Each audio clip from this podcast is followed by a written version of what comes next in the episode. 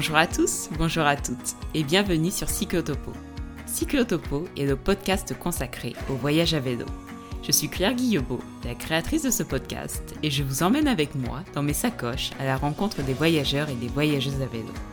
Sur quelques jours ou au long cours, en France ou à l'étranger, ils partagent avec nous leurs découvertes, leurs rencontres, leurs galères et leurs anecdotes. Accrochez bien vos sacoches ou votre remorque, nous partons voyager à vélo. Cette semaine, nous partons en voyage avec Valentin. Originaire de Nantes, Valentin est passionné depuis tout petit par le sport et les voyages. Après plusieurs voyages à vélo, notamment en Irlande, en Sardaigne et en Corse, il se lance en 2018 dans une boucle de 3 mois en solo. Quel pays a-t-il choisi? La Scandinavie. Nous partons donc voyager avec Valentin du Danemark à la Finlande en passant par la Suède et la Norvège. L'aventure ne s'arrête pas là puisque de ce voyage naîtra le livre L'appel du Grand Nord. Comme vous l'entendrez, le son de la voix ne trompe pas. Valentin est passionné par le Grand Nord. Il nous raconte sa découverte des fjords, des forêts de conifères et nous donne aussi quelques techniques pour se prémunir des moustiques. Nous prenons donc la route avec lui pour découvrir les paysages sauvages et indomptés du Grand Nord et les belles rencontres qui ont animé cette échappée scandinave. Je vous souhaite une excellente écoute. Bonjour Valentin. Bonjour Claire. Je suis ravie de t'accueillir dans ce nouvel épisode de Cyclotopo. Tu vas nous parler de tes voyages à vélo et notamment un grand voyage que tu as fait en Scandinavie. Euh, alors tout d'abord, pour les auditeurs, est-ce que tu pourrais te présenter? Où vis-tu? Que fais-tu dans la vie? Et depuis quand voyages-tu à vélo? Bah, bien sûr, avec plaisir. Bah, bonjour à, toutes et tous. Euh, donc, euh, bah, je m'appelle Valentin Chapalin. J'habite dans la, dans la région nantaise. J'ai 33 ans. Je travaille dans une agence de voyage qui propose des voyages à vélo. Euh, et puis à côté, j'ai une activité euh, de d'auteur, conférencier. C'est vraiment en second, en second niveau. Euh, je voyage à vélo depuis 2014 et puis euh, voilà, je suis passionné de d'aventure, de voyage et donc à vélo entre autres, mais également à pied, voilà, de différentes manières. Du coup, 100% voyage à vélo dans ta vie pro et ta vie perso. Exactement. Ouais, c'est vrai que j'ai réussi à concilier euh, bah, deux, enfin vraiment les, la, la passion euh, entre le travail et puis le, le perso. Donc c'est plutôt, c'est plutôt agréable. Ouais, c'est plutôt pas mal. et du coup, comment as-tu découvert voyage à vélo et qu'est-ce qui t'a donné envie de te lancer euh, en 2014 alors j'ai découvert le voyage à vélo euh, par l'intermédiaire d'une d'une amie euh, que j'ai rencontrée en fait sur les sur les réseaux sociaux qui s'appelle Amandine euh, c'est elle en fait qui m'a un petit peu mis, euh, enfin qui m'a qui m'a pas mal inspiré sur les sur les débuts. Elle était partie faire un voyage avec son chien, euh, son chien Jali, et puis on avait échangé, puis elle m'avait un peu transmis le, le virus. Euh, alors en parallèle, c'est vrai que je faisais déjà quand même pas mal de vélo dans mon quotidien, donc j'avais le, le, vélo, ça me parlait. Et puis voilà, mis bout à bout, tout ça m'a donné envie de me lancer pour mon premier voyage à vélo en, en Irlande en 2014. D'accord. Et qu'est-ce que tu as fait en Irlande en 2014 Quel a été ton, ton itinéraire? Alors, euh, donc j'ai rejoint l'Irlande en ferry depuis la Bretagne, euh, assez facile pour moi qui viens de, de Nantes. Et puis après, euh, donc je suis arrivé à Cork en ferry. Okay. Et puis après, donc j'ai longé toute la côte, la côte ouest, donc la, le, le, comté du Kerry notamment, le, le Connemara, les îles Aran aussi très très jolies. Et puis ensuite, j'ai traversé l'île en train et j'ai redescendu toute la côte est entre Dublin et Cork euh, à vélo. Donc un voyage de, de trois semaines, trois, euh, trois, semaines et demie même, euh, environ 1000 kilomètres. Et puis un, un beau voyage malgré une météo parfois un peu capricieuse, même au mois de mai en, en Irlande. Ah bah tu le sais, hein. vu où tu habites en France, ça doit pas être trop différent en Irlande, peut-être pire? en Irlande, c'est quand même c'est quand même pire. Et pourtant, euh, pourtant le mois de mai, c'est l'un des mois les plus secs en Irlande. Mais euh, non, franchement, il y a eu très peu de journées où j'ai pas eu de pluie. Euh, alors il pleuvait pas toute la journée, hein, bien sûr, hein, mais mais voilà, c'est quand même un peu plus rude que que du côté de Nantes. Ok. Et on dit souvent que les routes en Irlande sont assez étroites. Qu'est-ce que tu en penses, toi? Est-ce que c'est facile de voyager à vélo en Irlande? Euh, moi, j'ai trouvé que c'était plutôt facile. Les routes, euh, certes, un peu étroites, euh, mais toujours très pittoresques, euh, un peu sinueuses. Bah, moi, c'est ce que j'aime, un peu de, vari de la variété. et j'ai pas eu de soucis particuliers avec les conducteurs irlandais. Je les ai trouvés plutôt courtois. En tout cas, j'ai pas. Bon, c'est vrai que ça date un petit peu, hein, ça fait 9 ans, mais j'ai pas de non, j'ai pas de souvenirs désagréables à ce niveau-là. Et c'était agréable de justement de voyager à vélo en Irlande. C'est vraiment un très beau pays. Donc, comme tu nous disais, tu as, tu as pas mal voyagé à vélo. On va pas pouvoir parler de tous tes voyages à vélo euh, aujourd'hui, mais je sais qu'il y a une partie de l'Europe qui te tient beaucoup à cœur, c'est la Scandinavie. Donc, euh, on va parler majoritairement de ton, voyage à vélo en, Scandinavie. En 2018, tu es parti pour euh, trois mois de voyage à vélo là-bas. Est-ce que tu peux nous dire un peu comment est né ce projet? Comment as-tu décidé de partir pour ce, long voyage? Bien sûr, bah effectivement, j'ai fait pas mal de, de périples à vélo euh, depuis ce premier voyage, euh, mais c'est vrai que si je dois en garder un, c'est bien entendu le voyage à vélo que j'ai effectué en Scandinavie euh, il y a maintenant cinq ans. Comment est né ce voyage? Eh bien, la Scandinavie est une région qui me fascine depuis tout petit. je prends souvent l'exemple de la, Coupe du Monde de foot 98 où je supportais déjà le Danemark. J'avais j'avais 8 ans pourtant, mais j'étais déjà très attiré par le Danemark. Il y avait la Norvège aussi qui participait. Et c'est vrai que bah, inconsciemment, je voilà, je supportais ces, ces deux équipes, surtout le Danemark. Euh, et puis au fil des années, euh, bah, ma passion, je dirais, euh, n'a fait que voilà que s'accentuer. Je me suis beaucoup renseigné sur euh, sur ces pays. je me rappelle aussi de dessiner des cartes de Norvège, de Finlande, du Danemark, d'apprendre la, la, géologie, la géographie, toutes les villes qu'il y avait, alors que j'avais 10 ans. Euh, et puis, je suis allé une première fois au Danemark en 2010. Euh, c'était un cadeau de, de mon papa. Euh, ça a été vraiment un, un super voyage. C'était un, premier rêve qui se réalisait. Euh, en 2012, je suis retourné au Danemark pour alors c'était pas vraiment un voyage à ce que j'appelle un voyage à vélo. En fait, on faisait du vélo tous les jours, mais on était véhiculé. Euh, donc voilà, on était trois trois copains et pendant un mois, on a vadrouillé au, au Danemark. Euh, et euh, encore une fois, voilà, ça n'a fait qu'accentuer euh, ma passion pour pour les pour le Danemark et pour les pays scandinaves. Et ça m'a donné aussi envie bah, d'aller voir un peu plus haut justement, d'aller découvrir la Norvège, d'aller découvrir la Suède, d'aller découvrir la Finlande. Et bah, j'ai laissé un peu ce projet en voilà en attente entre 2012 et je dirais 2017. Et puis en 2017, euh, il est vraiment revenu au bout du jour. Euh, et là, je me suis vraiment mis en tête de réaliser ce, ce rêve de voyage, euh, parcourir la Scandinavie à vélo. Et euh, est-ce que tu peux nous retracer un peu la préparation de ce voyage? Donc, tu avais déjà voyagé à vélo auparavant. Est-ce que là, tu, je sais pas, par exemple, tu as euh, modifié un peu ton équipement? Comment as-tu préparé ce voyage en termes de matériel? Alors, euh, je suis parti avec le matériel que j'avais déjà, euh, bah pour euh, pour deux raisons, je dirais. Alors d'une part, il fonctionnait bien, donc je l'avais testé donc en Irlande, en Sardaigne et en Corse. donc le vélo, le vélo marchait bien. Donc c'est le vélo que j'avais en fait adolescent, enfin un peu plus qu'adolescent, autour de 18-20 ans. Euh, donc c'est un, VTT euh, de chez Decathlon que j'ai bien évidemment équipé de, sacoches, euh, de, enfin de, porte-bagages pour pouvoir fixer les sacoches. Euh, donc là-dessus, j'ai pas fait beaucoup de changements. ensuite, bah, j'avais une tente que là j'ai emprunté à un ami pour le voyage. Parce qu'avant j'avais une tente une personne que j'avais notamment utilisée en, en, Sardaigne et en Corse, mais j'ai vraiment pas apprécié l'expérience. Je trouvais que c'était trop petit, trop exigu. Euh, et euh, voilà, donc là j'ai fait le choix d'une tente, euh, d'une tente de place, plus confortable, surtout pour un voyage long, on passe quand même du temps dans la tente. Et puis après le reste, duvet, euh, sac, enfin matelas, tout ça, j'avais j'avais déjà des précédents voyages et j'ai pas j'ai pas fait de, de, nouveaux achats. Et puis bah il y, avait aussi l'aspect financier. Voilà, j'avais non pas non plus des moyens exceptionnels et je voulais pas bah voilà, je n'avais pas la possibilité d'acheter non plus trop de matériel euh, haut de gamme euh, à cette époque. Je suis en train de regarder une, une photo de, bah, de ton vélo avec euh, sacoches. J'ai vu que tu avais mis un, porte-bagages à l'avant, même si tu as un VTT semi-rigide, du coup, avec une fourche à l'avant. Est-ce que ça se fait bien de mettre des sacoches à l'avant sur un, un VTT semi-rigide? Eh bien oui, alors ça justement c'est quelque chose que j'ai rajouté juste avant de partir en Scandinavie, parce que les précédents voyages j'étais j'étais uniquement avec les trois avec trois sacoches arrière, donc deux sacoches latérales et puis une que je mettais au-dessus.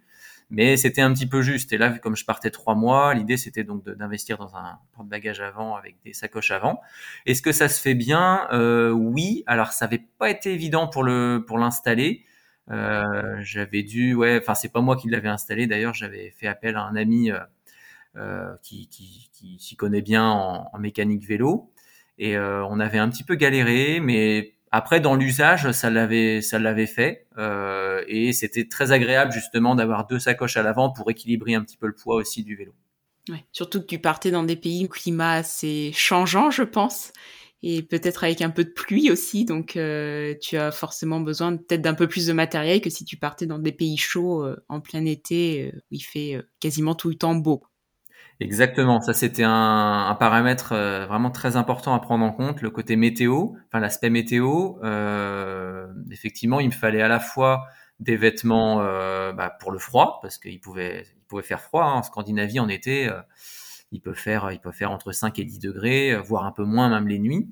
Euh, il peut pleuvoir, évidemment, donc il fallait aussi du matériel bah, pour la pluie, et il peut aussi faire chaud. Euh, et d'ailleurs, moi, j'ai eu par moment plus de plus de 30, voire même 35 degrés en Laponie euh, suédoise. Donc euh, voilà, un contraste, une amplitude thermique assez importante, 35 degrés au maximum, et puis zéro certaines nuits dans les forêts de, de Finlande.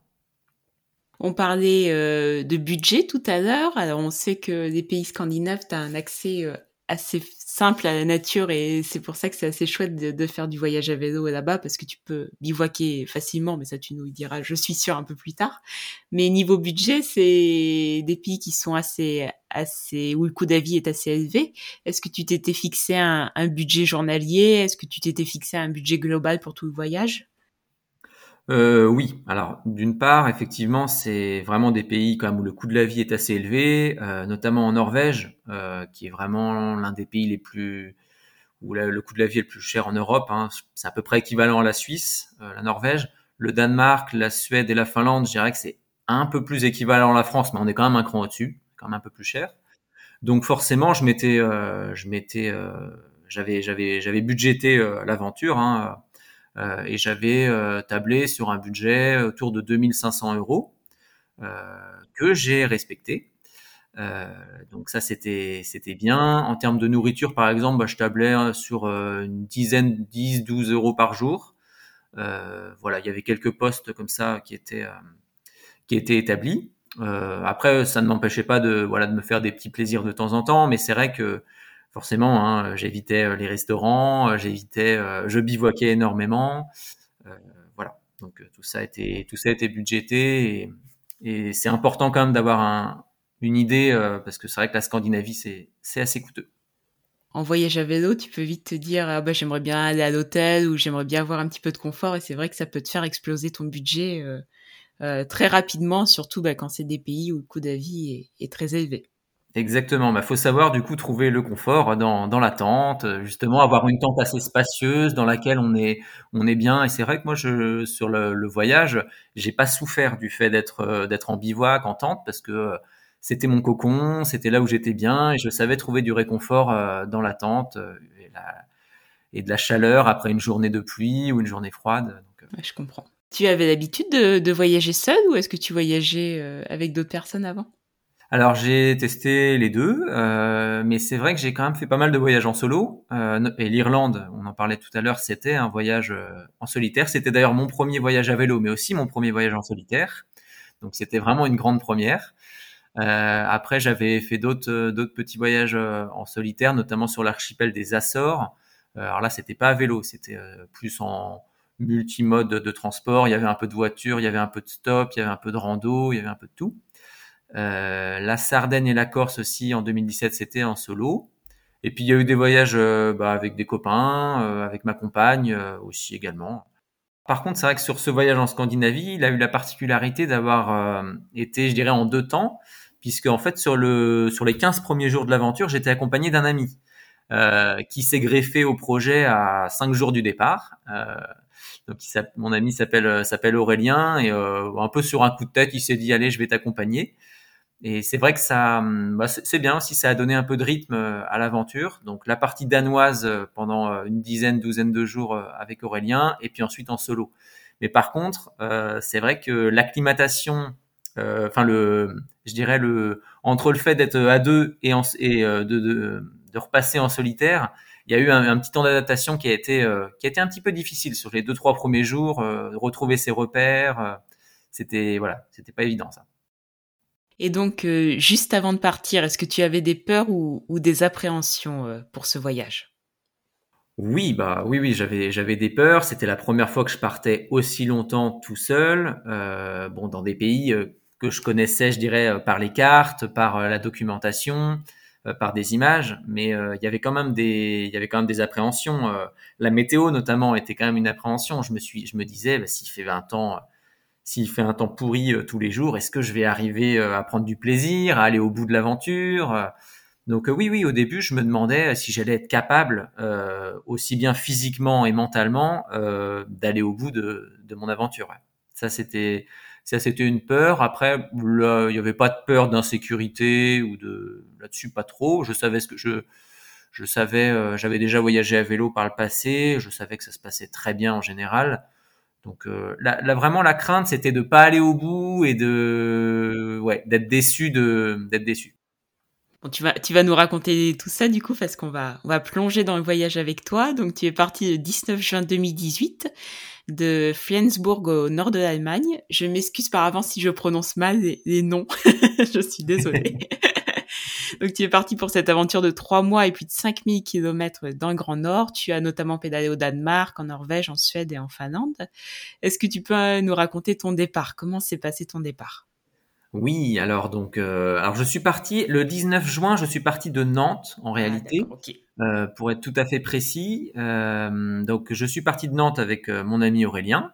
On a pris un, train en direction de Paris, dans lequel on a pu mettre nos bagages, enfin nos sacoches et, les deux vélos.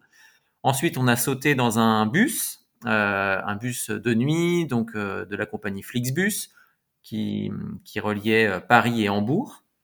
Euh, pareil avec le vélo. Alors les vélos étaient à l'arrière du, bus, pour ça s'est très bien passé.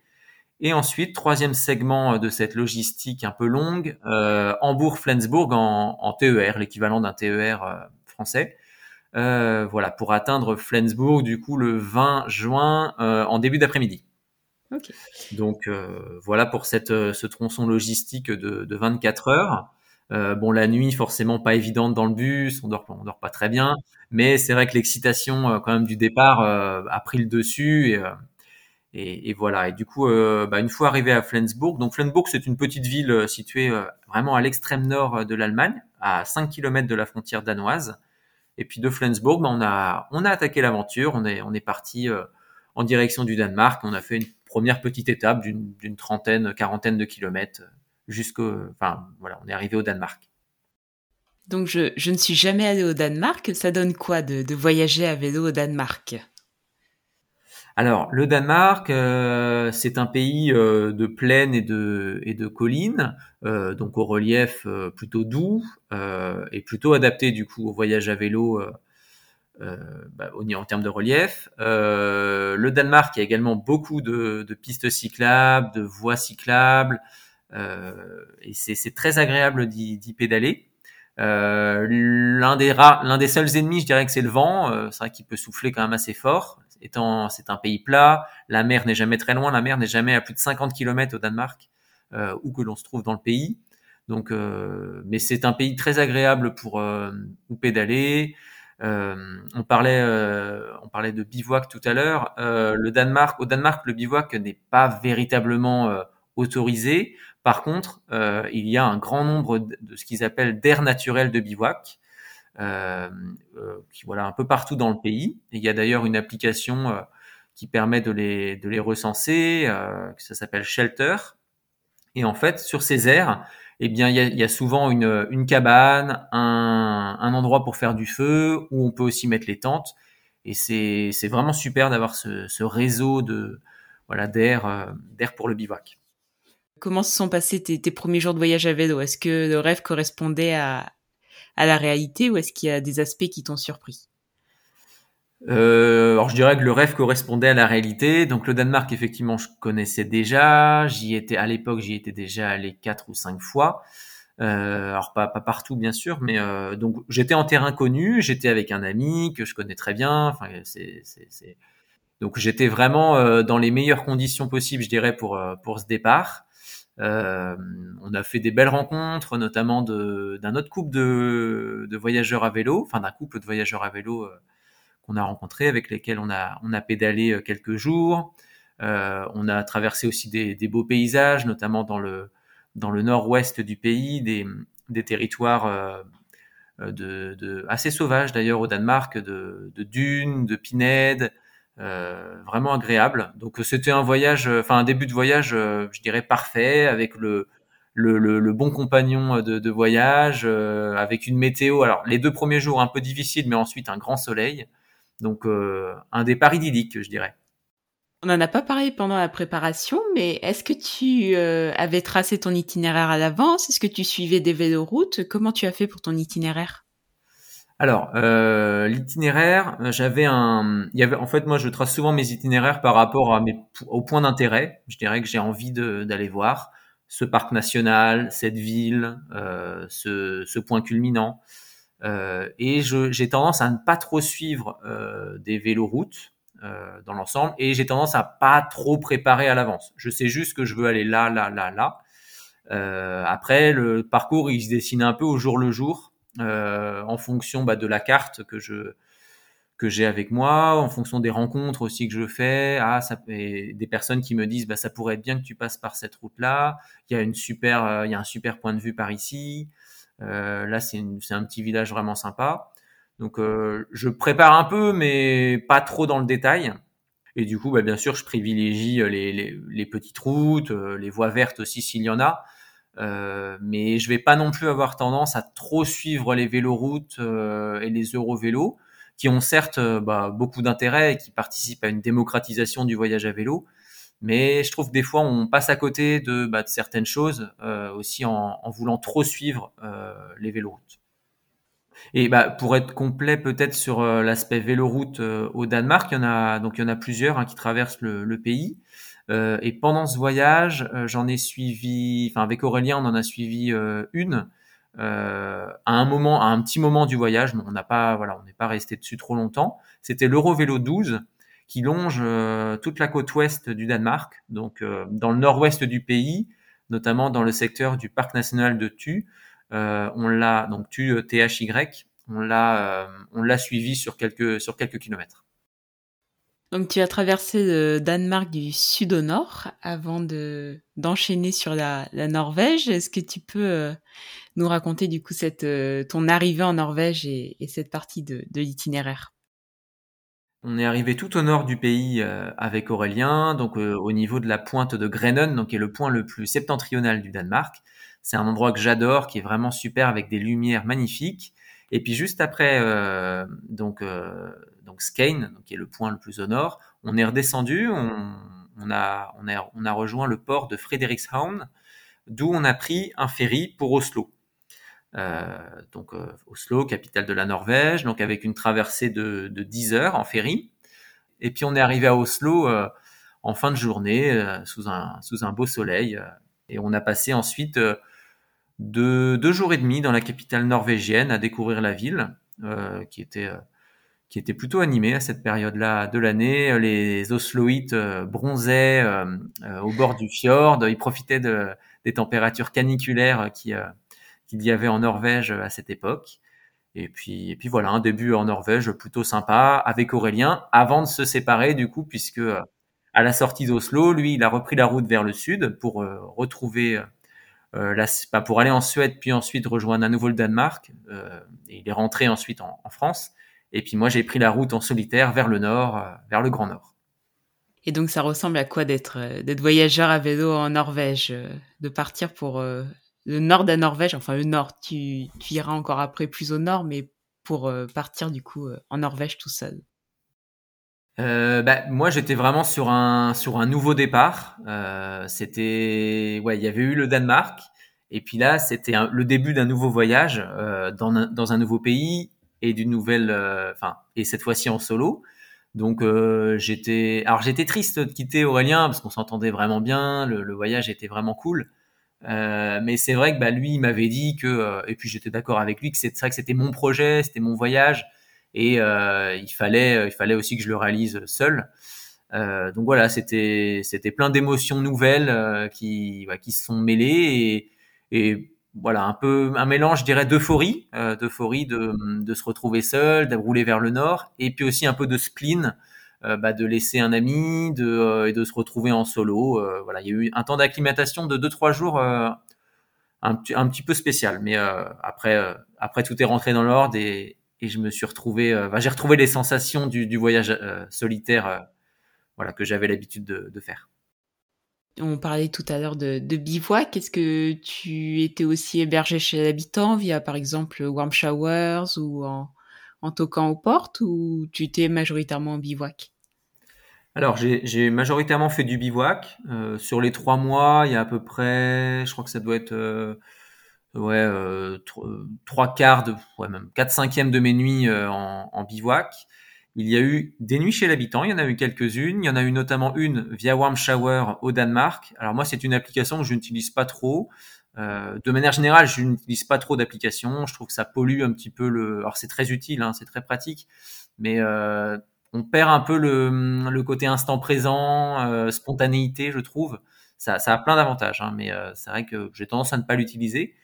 On a dormi euh, via, chez euh, via l'application Warm Shower chez, euh, chez, chez, un habitant au Danemark grâce aux personnes qu'on a rencontrées, le couple dont je parlais tout à l'heure, qu'on a rencontré dans le sud du Danemark. Donc on a fait une nuit chez, chez un habitant qui s'appelait Michael, très sympa, très bon moment. Et puis sinon, il y a eu d'autres... il y a eu pas mal de nuits chez l'habitant en Norvège et en Finlande, enfin quelques, pas mal, quelques, quelques-unes.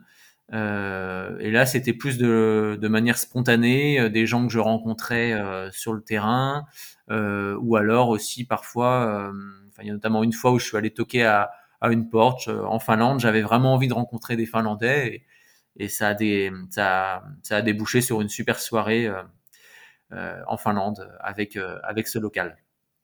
Si on reprend le, cheminement depuis Oslo, donc après tu es passé euh, en Suède pour remonter toujours plus vers le nord et aller en, direction des Lofoten. Euh, est-ce que les paysages sont vraiment euh, similaires de la Norvège à la Suède ou est-ce que tu notes des différences plus tu remontes vers le nord? Oui, il y a quelques différences donc entre entre le sud de la Norvège et, la, partie suédoise où je où j'ai roulé. Euh, la Norvège, c'est vraiment de la montagne. Euh, donc des, il y a, y, a, y a, des petits cols à gravir. Il y a, y a, ouais, c'est plutôt vraiment le côté montagne. Tandis qu'en Suède, on va davantage être sur des grandes étendues, sur un grand plateau, euh, avec euh, des lacs, avec euh, la taïga, donc la, la, forêt, la forêt aussi qui est très très présente. Euh, malgré tout, il y a quand même aussi des similitudes. Hein. Plus on se rapproche de la Suède, plus on a ce côté lac, taïga en Norvège. Euh, mais voilà, on est sur des paysages euh, très sauvages où les densités de population sont, sont très limitées. Euh, rien à voir avec ce qu'on peut avoir en, en, France ou au Danemark d'ailleurs, où on a des densités de population quand même plus importantes. Donc beaucoup de grandes étendues sauvages où il, où, il fait, où il fait bon rouler à vélo. Et donc tu es arrivé euh, aux îles Lofoten. Euh, c'est une destination qui, je pense, est assez touristique. Est-ce que tu peux nous décrire un petit peu euh, comment c'est d'être aux îles Lofoten Alors effectivement, les îles Lofoten, donc dans, dans le nord de la Norvège, bah, pour moi, c'était vraiment, c'était un incontournable les Lofoten. Donc ça, ça, faisait partie justement des points d'intérêt que j'avais j'avais définis avant le voyage. J'ai eu de la chance d'arriver aux îles Lofoten par un temps magnifique. Euh, la veille, j'avais eu un temps pourri, j'étais trempé, il faisait froid, euh, rien n'allait. Et le lendemain, je prends le ferry pour le Lofoten, un temps magnifique. Donc déjà, j'arrive au Lofoten vraiment euh, dans des conditions rêvées, parfaites. Surtout qu'auparavant, j'avais rencontré des gens qui étaient allés au Lofoten et qui avaient eu que du brouillard, que de la pluie. Donc j'étais super heureux d'y arriver euh, dans ces conditions. Euh, les paysages, ils sont magnifiques. Euh, là, il y a vraiment rien à dire. Moi, ça fait partie des plus beaux paysages que j'ai eu l'occasion de voir dans ma vie euh, à ce jour. Euh, des montagnes qui tombent dans la mer, des fjords, des petits villages de pêcheurs, euh, euh vraiment vraiment superbes. Après, c'est vrai qu'il y a du tourisme. Euh, c'est touristique, c'est pas forcément adapté au vélo. je, je trouve. Euh, il n'y a pas beaucoup de routes, donc on se retrouve euh, bah, quand même pas mal sur des sur des routes assez fréquentées par rapport au tourisme. Notamment, il y a beaucoup de camping-cars, il y a beaucoup de voitures. Mais euh, moi, je me suis quand même senti à ma place parce que c'était tellement beau, tellement il faisait super beau en plus, euh, c'était c'était rêvé. Donc, euh, je, je, recommande quand même les Lofoten euh, à vélo parce que c'est les paysages sont tellement beaux que ça ça vaut le coup. Par contre, pour des personnes qui recherchent peut-être un peu plus de tranquillité tout en ayant des paysages grandioses, il y a un petit peu au nord des Lofoten, il y a l'archipel des Westerollen que j'ai parcouru à vélo aussi et qui, euh, qui pour le coup est beaucoup moins fréquenté par, euh, par les touristes. Et euh, les paysages sont peut-être un peu moins beaux, mais c'est quand même, c'est quand même très, très, très, très spectaculaire. Bon, ça, ça, ça donne envie d'aller voyager en Norvège, du coup. bah oui, incontestablement, la Norvège, c'est le pays, euh, bah, c'est le pays le plus beau que j'ai vu hein, sur, sur ce voyage. Le Danemark, c'est mignon. La Norvège, c'est vraiment, c'est vraiment, c'est vraiment spectaculaire. la, la Finlande et la, et la Suède, peuvent être un peu monotones par moment, tandis que la Norvège, il y a quand même, il y a quand même souvent du changement. Il y a la côté, la côté découpée, les fjords, euh, ouais, les étendues, euh, enfin, les lacs. Il y, a, vraiment de tout en Norvège en fait. On, retrouve les, les, ingrédients de l'ensemble des pays scandinaves. Donc c'est c'est vraiment le plus beau pays de loin. Et d'ailleurs, on en parlait très très souvent euh, sur ce podcast. Il y a eu, euh, on a déjà fait pas mal d'épisodes où on parlait de la Norvège. Je pense notamment à Jimmy et Lauren qui nous parlaient des îles Lofoten à vélo où eux avaient été passés euh, 15 jours, 3 semaines spécifiquement dans les îles Lofoten pour euh, leur premier voyage à vélo. Et puis euh, on avait, on a aussi parlé du Trolltunga plusieurs fois. Donc on parle, il y a beaucoup de voyageurs qui, qui vont en Norvège et qui semblent apprécier leur, leur aventure en Norvège. Bah oui, ça m'étonne pas. Enfin, c'est vraiment c'est vraiment très beau. C'est sportif, c'est vrai qu'il y a un peu de dénivelé, mais euh, au coin de la route, enfin au bout de la route, au bout de la montée, il y a toujours un, beau paysage euh, à la clé. Et les îles Lofoten, pour revenir dessus, moi j'y ai passé euh, j'y ai passé six jours. C'était c'était bien, mais c'est vrai qu'on pourrait y passer plus de temps. Hein. Je suis pas surpris que certains voyageurs y aient passé un peu plus de temps tu étais sur la partie nord de, ton itinéraire. Tu avais fait le choix euh, de ne pas aller au Cap Nord, du coup? Alors, c'était c'était en hésitation, je dirais. Enfin, avant le départ, je j'hésitais à y aller. J'aurais bien aimé y aller, mais c'est vrai que j'avais quand même une période. J'avais pas de date retour euh, fixée, mais j'avais quand même une période un peu définie. J'avais trois mois en gros. Donc euh, aller au Cap Nord, ça m'aurait fait courir euh, courir beaucoup sur la fin du, du voyage et c'était pas mon souhait. Et du coup, je, je, réserve le Cap Nord pour un autre voyage qui arrive qui arrive bientôt. tu vas nous en parler très bientôt. Après Lofoten, tu as traversé le nord de la Suède pour arriver euh, en Finlande. J'ai traversé effectivement bah, l'extrême nord de la Suède, notamment la région euh, d'Abisko, euh, de Kiruna, euh, et puis voilà, avant de, avant d'aller vers, euh, vers la, la, Finlande.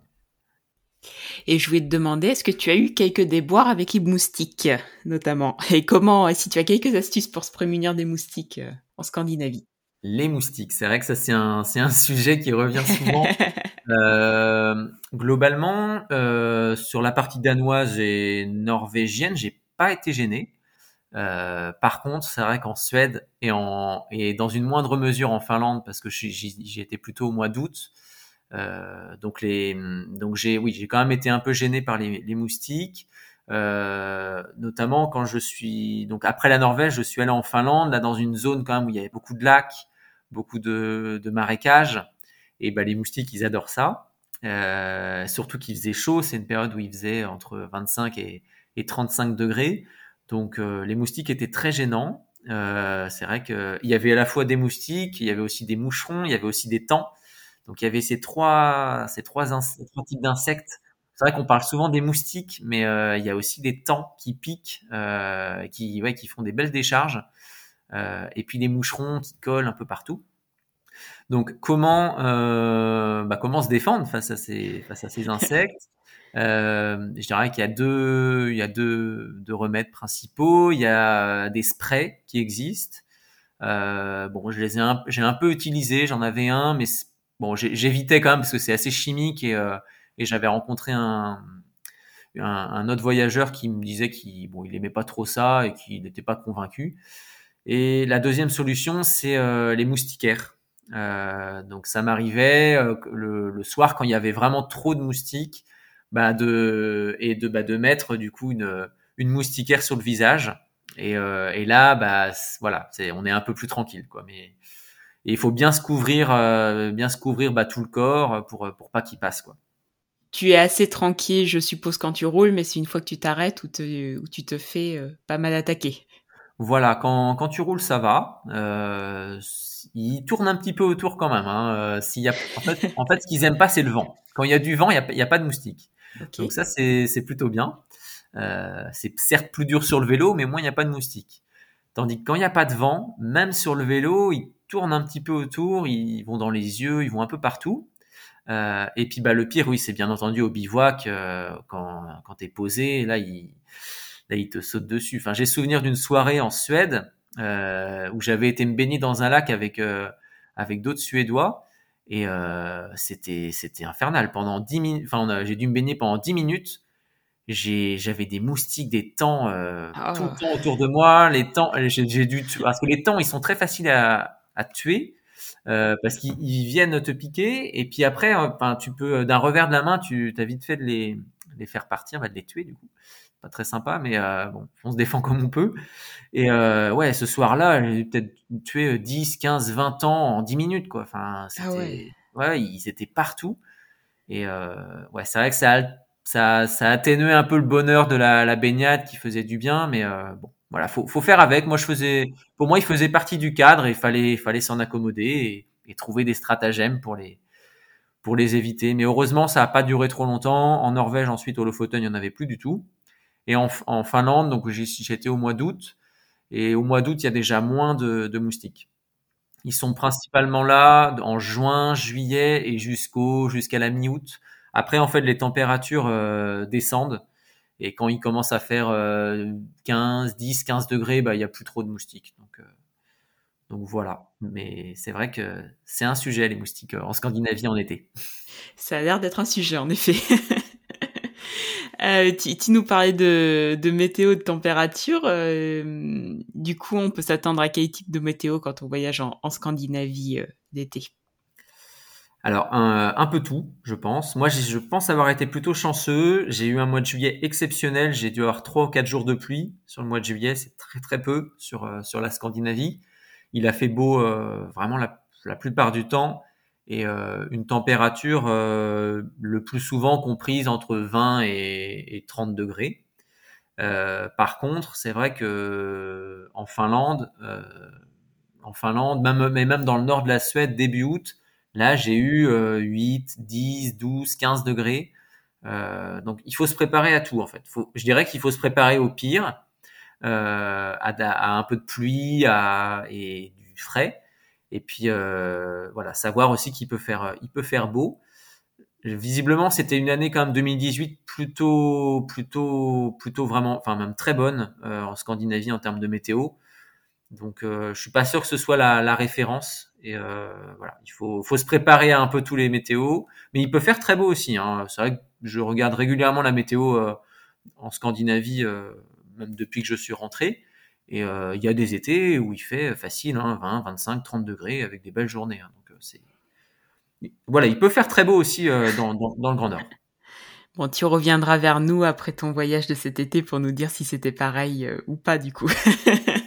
Alors là, là, ce sera différent parce que c'est vrai que hum, là, on sera vraiment plutôt euh, sur l'automne. Euh, et l'automne, il est quand même plutôt pluvieux, plus frais. On va reprendre le fil de ton voyage. Tu as traversé la Finlande du nord au sud cette fois-ci. Est-ce que tu peux nous euh, décrire un petit peu à quoi ressemblent les paysages de Finlande Qu'est-ce que qu'est-ce qu'on peut y voir quand on voyage à vélo en Finlande? Alors, bah, ça va être assez rapide puisque la Finlande, euh, c'est pour moi, ça se résume euh, en deux mots. En termes au niveau des paysages, en tout cas, c'est forêt et lac.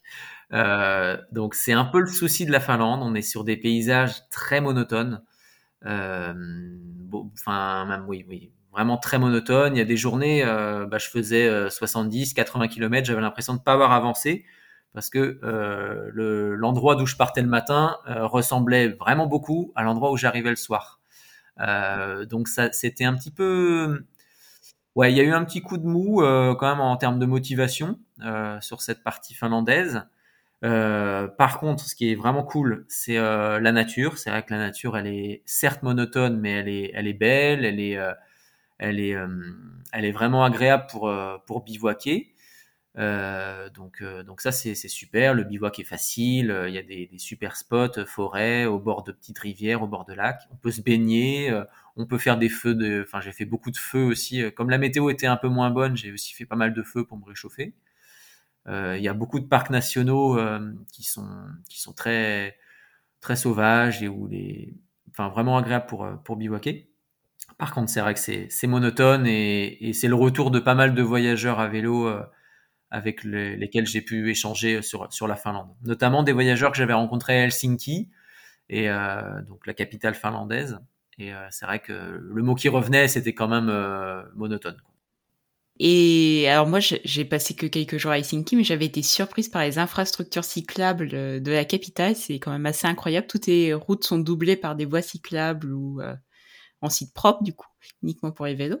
Euh, alors je pense pas que ça soit euh, le cas dans toute la Finlande parce que je pense qu'il y a quand même assez peu de trafic. Est-ce que c'est euh, c'est quelque chose que tu as vu dans les différentes capitales, une part, une grande part donnée au vélo Oui, dans la plupart des capitales, oui. Copenhague, clairement, c'est le, le, modèle avec près de 50% des habitants de Copenhague qui se déplacent à vélo. Euh, Stockholm, Helsinki, c'est vrai que c'était aussi pas mal, euh, plutôt bien, euh, un réseau cyclable bien étoffé et beaucoup de vélos aussi, bah, beaucoup de gens à vélo pour se déplacer. Ça m'a moins marqué à Oslo. je pense que la configuration de la ville aussi en pente est moins moins propice. Mais c'est vrai que les, les, capitales sont bien bien équipées quand même dans l'ensemble en, en réseau cyclable, en infrastructure. Ouais. Et pour euh, pour compléter, c'est vrai que là, pour le reste du pays, euh, j'ai pas trouvé beaucoup de pistes cyclables en, en Finlande. Il euh, y a pas non plus un intérêt exceptionnel à en avoir puisque bah y a le réseau trafic, le réseau, euh, le réseau, le trafic pardon, le trafic routier est, est plutôt faible sur les sur les. Il y a plein de petites routes où on peut où on peut pédaler en toute tranquillité et, et sans sans avoir la crainte de se faire écraser. Et après Helsinki, du coup, quelle a été la suite, la suite de ton voyage? Alors après Helsinki, j'ai fait un petit crochet euh, en Estonie. Euh, alors là, qui n'était pas à vélo, parce qu'en fait, j'ai un, un, autre, un autre ami qui est venu me rejoindre euh, sur une semaine. Donc ça a fait un petit break, un petit break vélo qui était plutôt apprécié. c'est vrai, après tous ces kilomètres, ça faisait du bien de, de, changer de rythme. Et donc on a, on a visité ensemble Helsinki. On a visité aussi, on a passé trois jours en, Estonie l'Estonie. Donc c'est vraiment juste en face de la, de la Finlande. Il y a deux heures de ferry depuis, euh, depuis, euh, depuis Helsinki. Et donc voilà, on s'est baladé un petit peu en voiture là-bas. Et puis ensuite, on est revenu à Helsinki. Puis bah, moi, j'ai poursuivi euh, l'aventure en direction de l'archipel de Hollande. l'archipel de Hollande, c'est un petit archipel qui est situé entre la Suède et la Finlande. Euh, il a la particularité d'appartenir à la, Finlande, mais par contre c'est un archipel vraiment particulier puisqu'on y parle suédois euh, et euh, les habitants sont, enfin, ils sont ni fin, ils se considèrent pas comme suédois, ils se considèrent pas comme finlandais, ils se considèrent vraiment comme de Hollande. Ça ressemble un petit peu à la Corse en fait dans, dans l'idée. Euh, et après, au niveau des paysages, c'est une constellation d'îlots et d'îles granitiques, donc euh, très agréable aussi, euh, plutôt plat en plus en termes de dénivelé. Donc moi, je, je, recommande pour les, les voyageurs à vélo. C'est un c'est un bel archipel où, où pédaler. Et je ne connaissais pas avant de, de parcourir ton, ton blog Courir le monde du coup.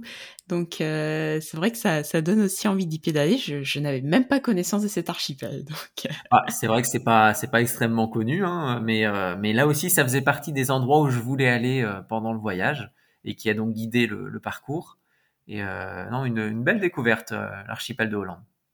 Tu as traversé quand même plusieurs capitales, du coup euh, cinq si on compte Tallinn, parce que je suppose que tu as été à Tallinn du coup. Exactement, oui. Donc tu es passé par euh, Copenhague, Oslo, Helsinki et Stockholm dans la suite de ton voyage et Tallinn. Est-ce qu'il y en a une qui t'a particulièrement marqué?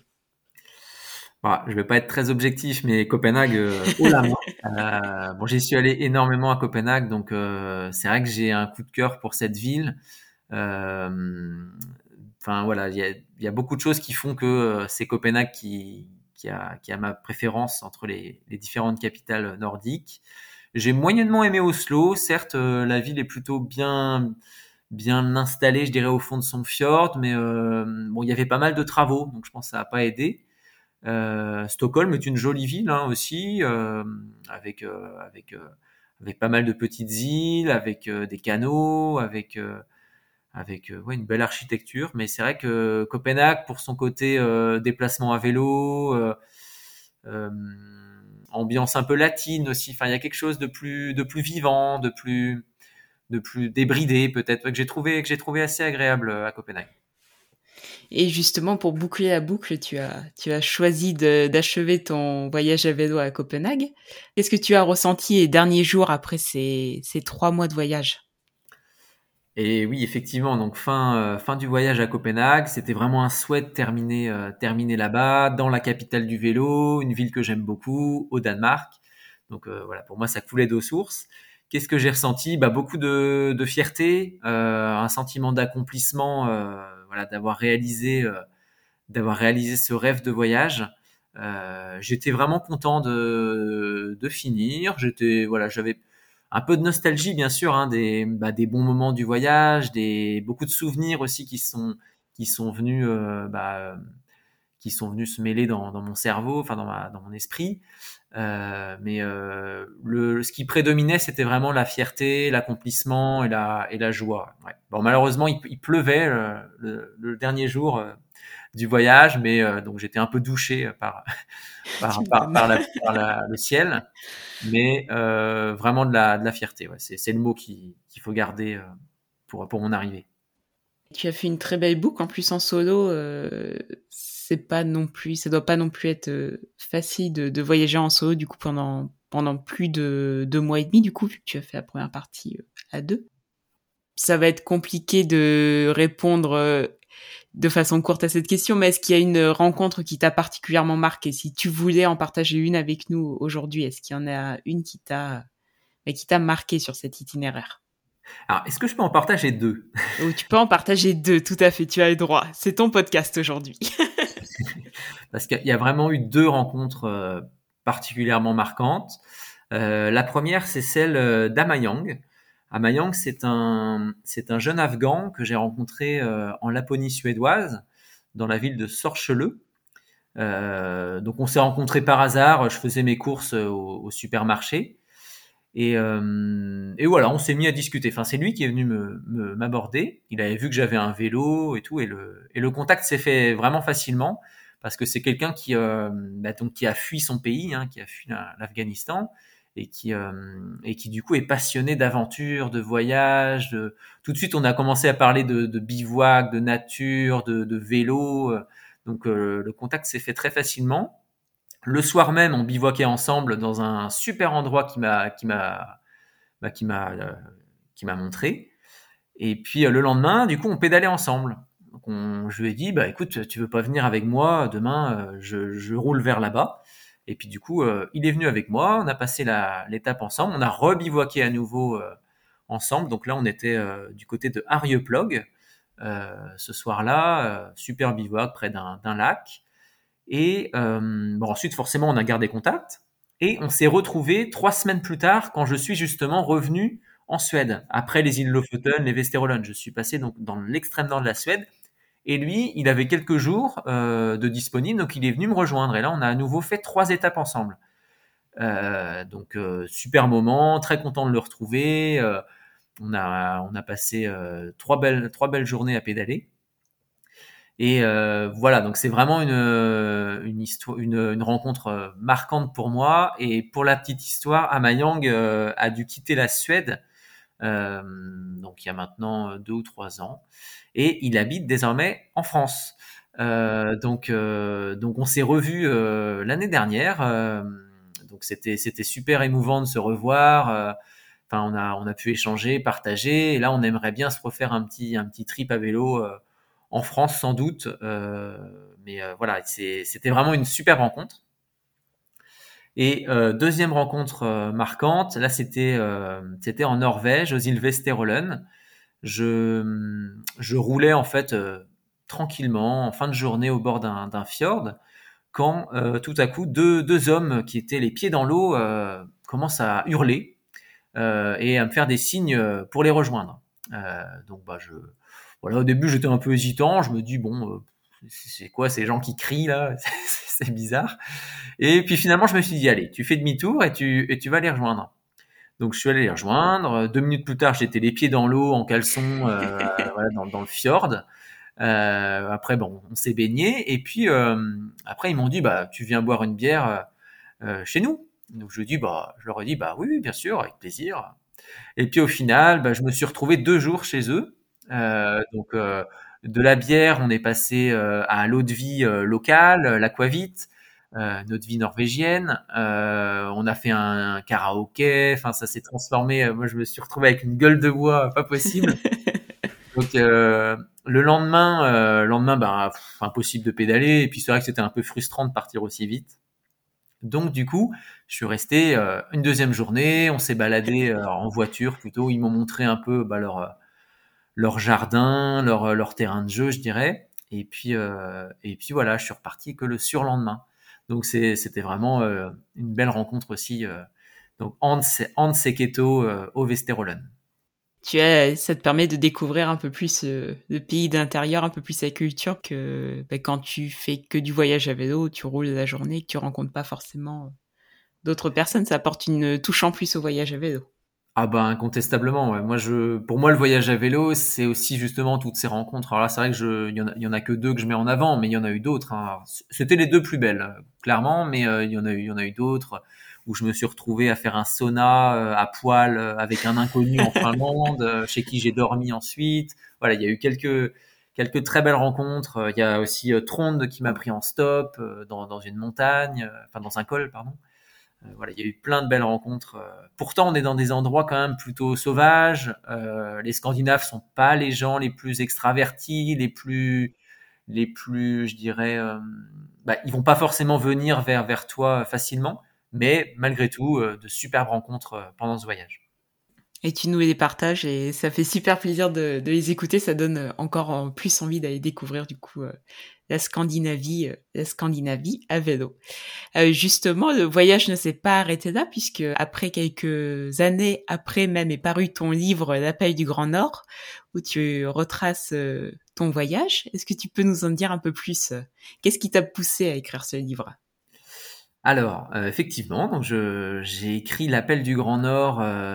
Alors, j'ai mis deux ans à l'écrire ce livre. Donc, j'ai commencé à l'écrire un an après être revenu. Et puis, donc ensuite deux ans d'écriture pour, euh, pour le voir sortir en, décembre 2021. Euh, Qu'est-ce qui m'a poussé à l'écrire? Euh, J'avais en tête peut-être d'écrire quelque chose sur ce voyage qui pour moi était était marquant, la réalisation d'un rêve. Euh, mais c'est pas facile quand même d'entreprendre l'écriture d'un livre. Donc je m'étais dit bah on verra quoi par rapport à ce que tu vis, par rapport à au temps parce que ça demande beaucoup de temps aussi. Hein, donc donc voilà. Et puis finalement, euh, bah, j'ai rassemblé mes idées. Je me suis dit que j'avais quand même de la matière euh, et des choses à transmettre. Euh, donc je me suis lancé dans l'écriture et, ça a été une formidable aventure littéraire.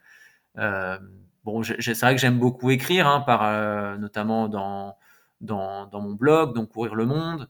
Euh, mais initialement, je suis pas forcément quelqu'un qui adore euh, la littérature, le français. Alors bien sûr, je lis un petit peu, je lis, hein, je lis pas mal, euh, notamment des récits de voyage. J'aime bien écrire, voilà, je l'ai dit, mais voilà, je suis pas non plus un, littéraire né. donc voilà, mais malgré tout, je trouvais que j'avais des, choses à raconter, des choses à transmettre, des valeurs, et puis aussi un amour, je dirais, de la Scandinavie que je voulais aussi que je voulais aussi partager. Donc euh, voilà, tout ça a fait que euh, je me suis lancé dans cette aventure euh, de deux ans, une aventure littéraire de deux ans environ, entre l'écriture, ensuite tout le processus d'auto-édition aussi qui a été assez long, les corrections, la mise en page, la réalisation d'une première de, de couverture. Voilà, tout ça a pris à peu près un peu moins de deux ans. Et ce dont on se rend pas forcément compte, euh, vu d'extérieur, c'est que bah, écrire le livre et l'auto-éditer, c'est un processus, comme tu dis, euh, assez long.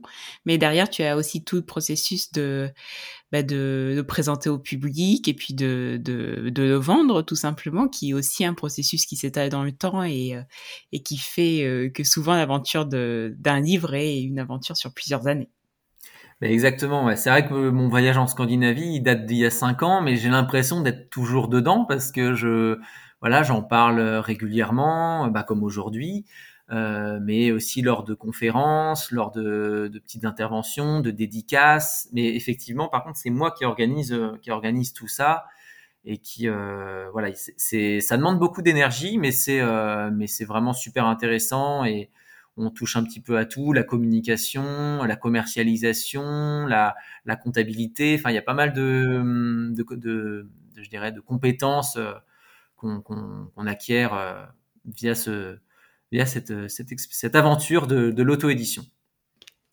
Et si aujourd'hui on veut découvrir euh, ton livre La paille du Grand Nord, où peut-on se procurer?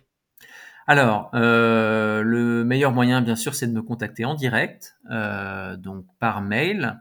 Euh, donc euh,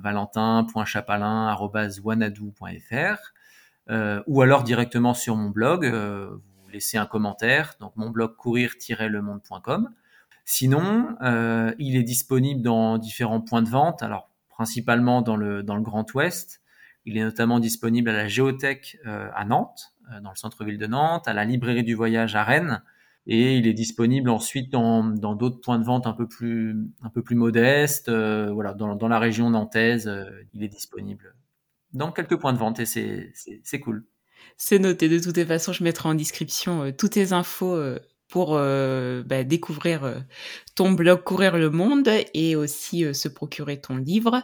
donc oui, on parlait de ton livre, mais tu as aussi un blog sur lequel tu, bah, racontes tous tes voyages. Alors à la fois tes voyages à vélo et aussi tes voyages qui ne sont pas forcément à vélo. Donc c'est un blog très complet où on peut où on peut bah, justement courir le monde depuis depuis chez soi. Et justement, j'ai vu sur ce blog euh, que tu préparais un, futur voyage. Euh, on en a parlé un petit peu euh, tout au long de cet épisode, mais dans quelques mois, tu vas t'apprêter à, repartir dans le nord de la Scandinavie. Et oui, tout à fait. Donc un, nouveau voyage en Scandinavie, cinq ans après. Donc un voyage que j'ai appelé le combiné arctique. Combiné arctique, pourquoi? Parce qu'en fait, cette fois-ci, je ne vais pas faire que du vélo. Mon idée, c'est de, partir du cercle polaire, donc déjà assez au nord euh, de la Scandinavie, et d'aller cette fois-ci jusqu'au Cap Nord. Euh, donc une première partie kayak euh, au niveau du cercle polaire, entre la ville de Jokkmokk et le hameau de Kvikkjokk, environ 120-130 km de, kayak. Ensuite, de Kvikkjokk, mon idée est de rejoindre la petite ville d'Abisko, où je suis déjà passé à vélo il y a 5 ans. Euh, et là, je vais suivre l'itinéraire du Kungsleden. Euh, Kungsleden, donc, est un, sentier de randonnée euh, assez célèbre en, Suède. Kungsleden qui signifie chemin du roi, c'est l'un des plus vieux sentiers de randonnée de Suède et il traverse vraiment les, grands parcs nationaux du nord de la Suède, notamment le parc national du Sarek. Voilà, c'est vraiment les, coins les plus sauvages d'Europe. Donc ça devrait être une super aventure. Là, il y a environ 200 km de marche, donc je tape sur une, quinzaine de jours. Euh, et puis à Abisko, l'idée c'est de retrouver mon vélo, euh, donc qui aura été déposé euh, préalablement, et de euh, monter vers le Cap Nord, mais pas en direct euh, complètement. Cette fois-ci, c'est d'aller aussi explorer l'extrême nord de la Finlande, qui est beaucoup moins monotone justement que la partie finlandaise que j'avais que j'avais traversé à vélo. Là, on est plus sur des paysages vallonnés avec des petits monts qu'on appelle les Tunturi. Euh, voilà, et ensuite de rejoindre le Cap Nord en longeant toutes les côtes euh, norvégiennes, euh, pas très très loin de la frontière russe. Alors j'espère que ce voyage sera possible par rapport au contexte géopolitique un peu instable. mais voilà le, projet. Et il y a à peu près du coup 1300, 1500 km de vélo. Donc je tape sur un mois à peu près tranquillement. L'idée, c'est vraiment de rencontrer aussi pas mal de gens dans cette sur cette partie vélo, parce que c'est vrai que kayak, rando, je ne devrais pas rencontrer grand monde, à part peut-être d'autres euh, randonneurs. Euh, mais là, l'idée, c'est d'aller dormir peut-être chez des gens, euh, rencontrer le peuple Sami, notamment, qui, euh, est le peuple autochtone qui habite ces contrées nordiques.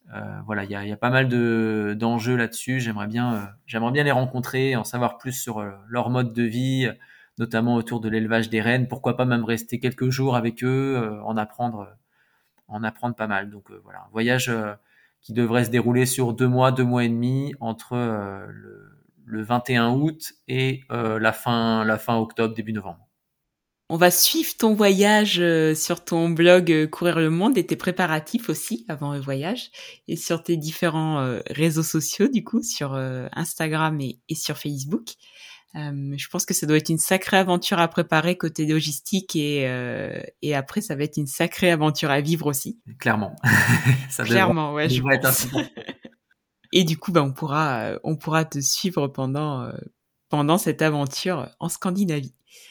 Et la toute dernière question qui rythme chaque épisode de Psychotopo, euh, quels conseils pourrais-tu donner à des personnes qui souhaitent se lancer dans un premier voyage à vélo? Et peut-être même, comme on a parlé beaucoup de Scandinavie dans cet épisode, dans un premier voyage à vélo en Scandinavie Alors, se lancer, euh, bah, je dirais déjà d'avoir un projet quand même qui, qui, parle, qui parle à la, bah, aux personnes qui se lancent. Moi, j'entends souvent des gens qui disent euh, bah, j'aimerais bien, enfin, ils, font un premier voyage, mais ils font un premier voyage qui leur parle pas forcément trop par facilité ou par euh, par euh, voilà par peur. Euh, mais je trouve que c'est bien quand même aussi de faire des voyages voilà qui ont du sens et qui ont et qui motivent pour pour un premier. Donc ça c'est ça c'est un conseil. Je dirais de pas avoir peur de voilà de d'avoir une pas avoir peur de se lancer dans un voyage qui peut paraître peut-être un petit peu difficile au premier abord mais voilà quand même se lancer euh, euh, et puis, euh, bah, bien sûr aussi, par contre, adapter les étapes, les étapes à ses possibilités physiques. Le voyage à vélo, c'est pas un concours de, kilomètres. Euh, on peut très bien euh, prendre un max de plaisir en faisant 20-30 km par jour, euh, en fonction de son niveau, du dénivelé, de, sa forme. Donc voilà, pas être trop ambitieux sur les kilomètres, ne pas être trop ambitieux aussi sur, enfin ne pas se fixer trop de, de timing. Euh, moi, je trouve que le, le temps, euh, enfin le, les contraintes horaires, c'est quand même l'un des ennemis du, voyage à vélo, enfin du vrai voyage à vélo. Euh, voilà, se laisser du temps, profiter vraiment, ça c'est ça c'est important aussi. Euh, voilà. Euh, après en Scandinavie, bah s'équiper un petit peu, voilà, si jamais euh, si jamais vous venez en Scandinavie, savoir qu'il peut faire il peut faire très beau, mais il peut aussi faire un temps un peu plus difficile, donc avoir quand même un minimum de matériel. Et puis euh, après c'est parti, hein, euh, les sacoches, euh, et puis et puis et puis roule. Hein. et puis c'est parti. Et comme on l'a vu dans ton dans ton témoignage pendant cet épisode, ce grand voyage en Scandinavie n'était pas ton premier voyage. Tu avais eu temps de bah, de découvrir un voyage à vélo auparavant. Donc donc voilà, on peut partir pour un grand voyage, mais aussi des, des plus petits voyages. Et Bien sûr. Et je pense que tes conseils sont euh, d'excellents conseils pour tous ceux qui voudraient se, se lancer dans l'aventure du voyage à vélo.